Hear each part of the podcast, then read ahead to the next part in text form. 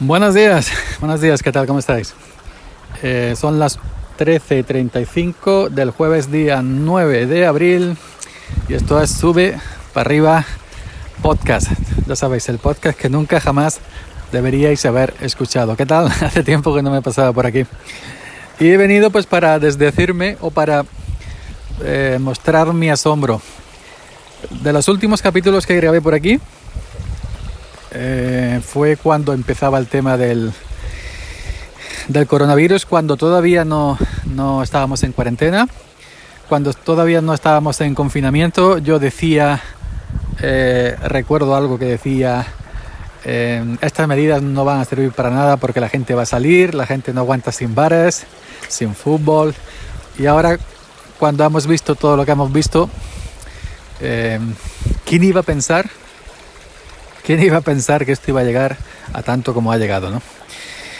Pero bueno, eh, yo de verdad em, no sé, es que no sé si decir sorprendido, pero en este, en este, mm, en este espacio, en estos veintipico días que llevamos de confinamiento, de, cuarentena, bueno, yo estoy ya trabajando, el campo evidentemente tiene que seguir para adelante, pero en estos días que llevamos de, cuarentena hemos descubierto que sin fútbol también se puede vivir. Evidentemente el fútbol es un negocio multimillonario, eh, mueve muchísimo dinero, da muchos puestos de trabajo también y pues esa gente también habrá sufrido. Y hablo no de los futbolistas multimillonarios, sino hablo de la gente que, pues, que se encarga del césped, de, de los estadios, de las tiendas, de los clubes, etcétera, etcétera, etcétera. Pero bueno, quitando un poco eso, Hemos descubierto que sin fútbol también se vive.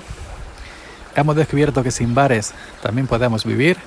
Evidentemente, eh, para la gente que tiene bares, eh, para el pequeño autónomo, pues esto eh, es un palo económico bastante grande, ¿no? Pero yo me refiero desde la perspectiva de, de la ciudadanía en general, de los clientes. Pues bueno, también hemos visto que se puede vivir sin bares, sin fútbol, sin Semana Santa. Jamás en la vida íbamos a pensar que se iba a suspender. Yo decía, ¿cómo vas a suspender la Semana Santa en Sevilla? Y la feria, madre mía. Pues se ha suspendido, no hay Semana Santa, no hay feria creo. Eh, y bueno, pues eh, es algo que parece que se ha encajado bien. Yo me he sorprendido en ese sentido de que antes del, de la cuarentena, antes del confinamiento, luego. Me parecía o nos parecía imposible y, y, mirad por dónde vamos ya, ¿no? Yo, por ejemplo, yo era un...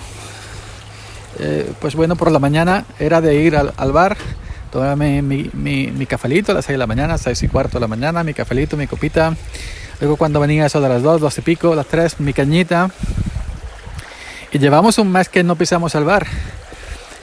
Y tengo que decir que no lo echo de menos. Debo admitir que no lo echo de menos. A todos se acostumbra uno, hasta la muerte. Pero que, em, que yo me quedo sorprendido. Me quedo sorprendido de, de, de, ver que, que, el pueblo, ahora cuando yo paso con el tractor para, para trabajar, el pueblo vacío, la gente en sus casas, eh, cuatro personas a comprar, a esto, a lo otro. Pero nos han quitado fútbol, nos han quitado los bares, los restaurantes, las salas de fiestas, nos han quitado la Semana Santa, nos han quitado la feria, las romerías y seguimos aquí. Seguimos vivos, seguimos para adelante.